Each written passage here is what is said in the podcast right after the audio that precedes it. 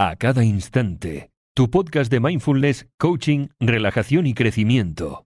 Escucha un nuevo episodio cada lunes, miércoles y jueves. Hola, hola, muy, muy buenas. Yo soy Veronique, coach y técnico profesional en mindfulness de www.acadainstante.com. En el episodio de hoy quería saber si alguna vez la falta de paciencia ha hecho que te sientas mal y desilusionado desilusionada. Seguramente te ha pasado, ¿verdad? Y es que la paciencia es un gran valor que a veces damos por descontado. Y para muchas personas, ser pacientes es muy pero muy difícil. No es que no lo quieran, sino que para algunos es un enorme trabajo.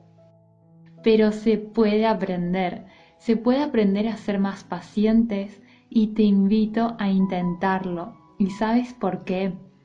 Porque la falta de paciencia muchas veces nos termina conduciendo a la frustración, a tomar malas decisiones, decisiones de las cuales después nos arrepentimos pero ya no hay nada que podamos hacer. En cambio, cuando te vuelves una persona más paciente, aprendes a controlar tus impulsos y a manejarte de una mejor manera. Y si te parece bien, vamos a ver los seis pasos que te propongo para que lo puedas conseguir. Allá vamos.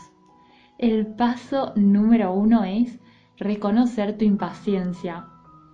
Y cuando digo reconocer tu impaciencia, no me refiero a que digas, sí, vale, es verdad, soy una persona impaciente. No, eso sería una manera muy superficial. Cuando digo reconocer tu impaciencia, me refiero a que tomes conciencia de cómo reaccionas. Obsérvate en el día a día cómo reaccionas ante las personas, cómo reaccionas a los problemas, a las situaciones de la vida, cómo son tus respuestas y cómo es tu visión acerca de tu manera de reaccionar. Fíjate también cómo reacciona tu cuerpo, tu mente. ¿Te encuentras presente en las situaciones o tu mente comienza a divagar o a sacar conclusiones en vez de estar presente y consciente en la situación.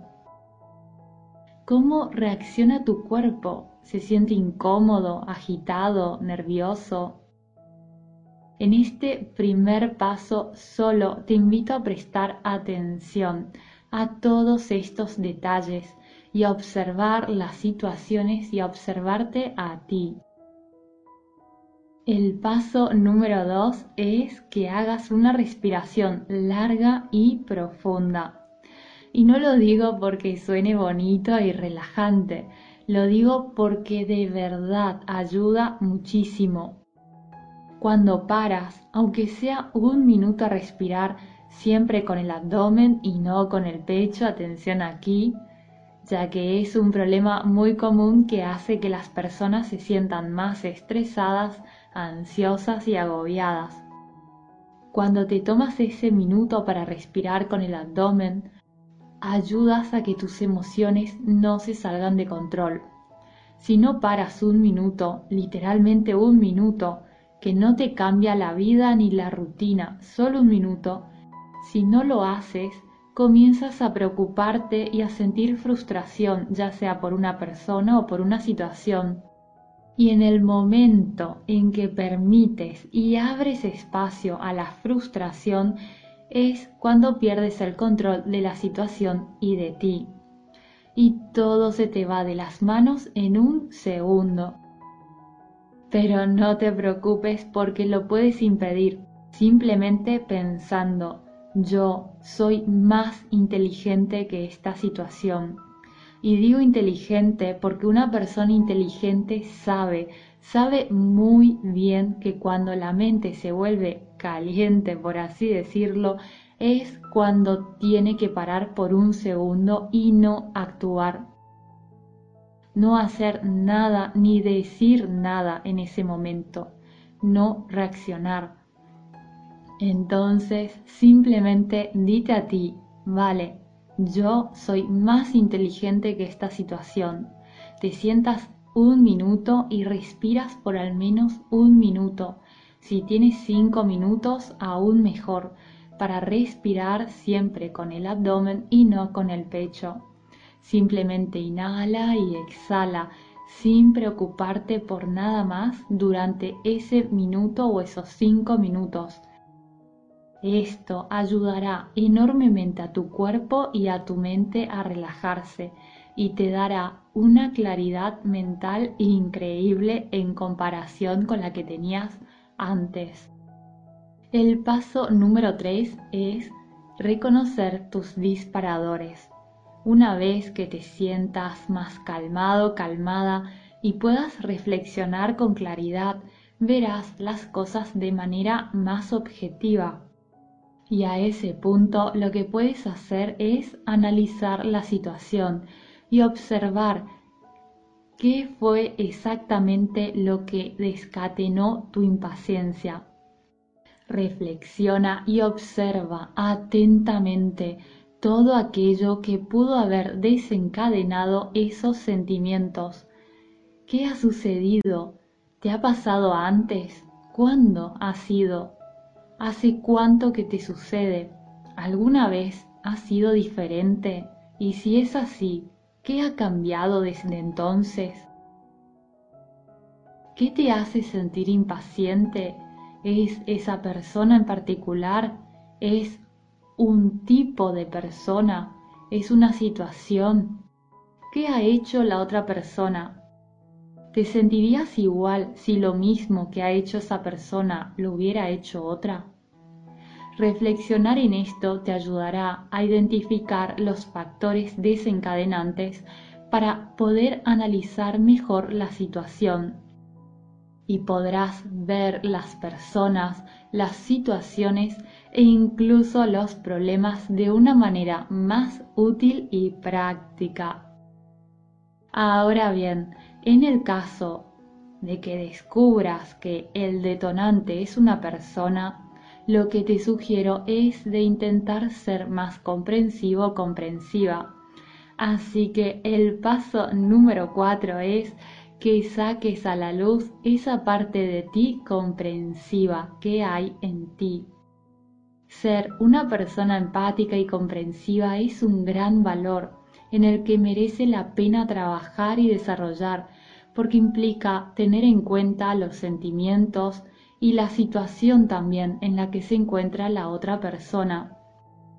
Es simplemente esa capacidad de ponerse en los zapatos del otro, tratando de comprender aquello que está experimentando en este momento.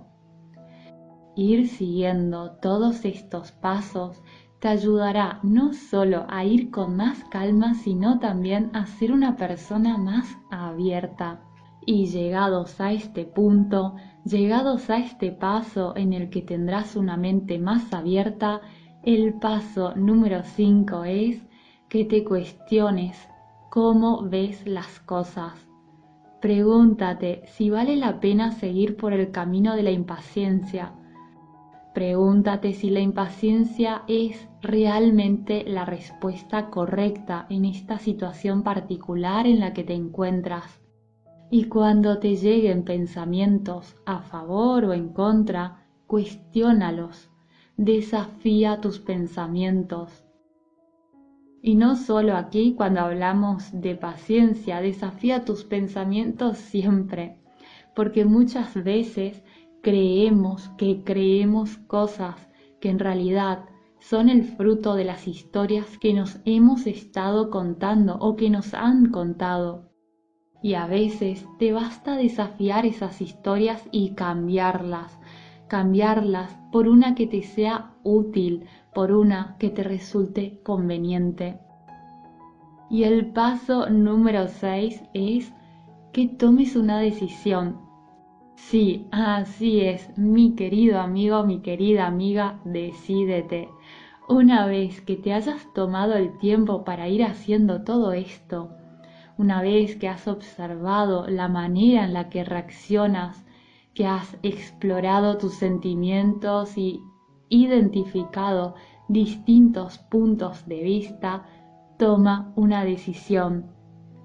Decide cómo quieres responder la próxima vez. Cada situación será diferente, pero de todos modos puedes decidir en qué estado mental quieres encontrarte la próxima vez. Y es ahora el momento en el que tienes que decidir esto, para así saber cómo reaccionar y qué respuestas dar. Y no te preocupes si no lo consigues a la primera, porque es un proceso. La paciencia, la empatía, observarse a sí mismo no es algo que se pueda conseguir en cinco minutos, es algo que se va incorporando día tras día.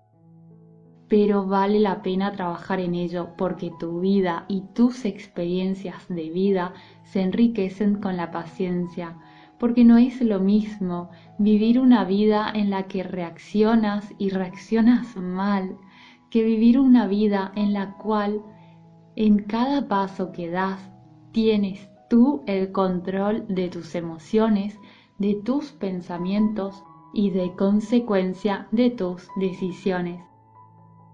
Y por último, ya sabes que me puedes escribir en los comentarios para cualquier duda o sugerencias también. Me encantaría saber de qué te gustaría que hablara en los próximos episodios, ya que este podcast no es mío. Como siempre te digo, es mío y tuyo, así que encantada escucharé tus sugerencias. O también si quieres escribirme en los comentarios en iVoox para saludar, que me encanta saber que estás ahí.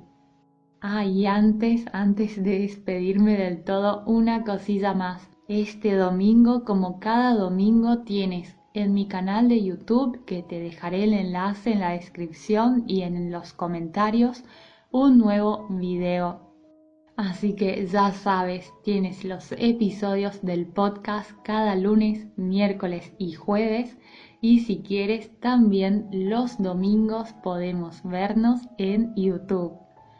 Ahora sí, te mando un abrazo muy, muy grande y espero y te deseo de todo corazón que estés muy bien. Hasta pronto. Adiós.